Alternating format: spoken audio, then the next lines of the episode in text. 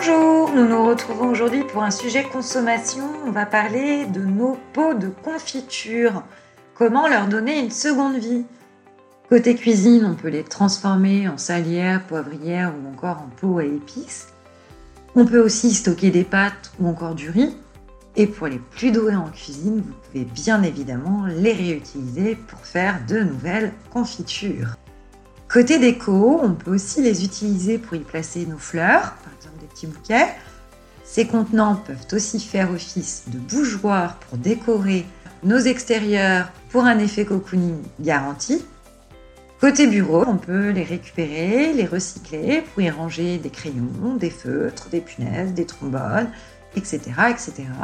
Bref, il existe mille et une idées pour recycler nos pots de confiture vides sans pour autant être un pro du bricolage. On vous souhaite une bonne journée, on se retrouve demain pour un nouvel éco-geste.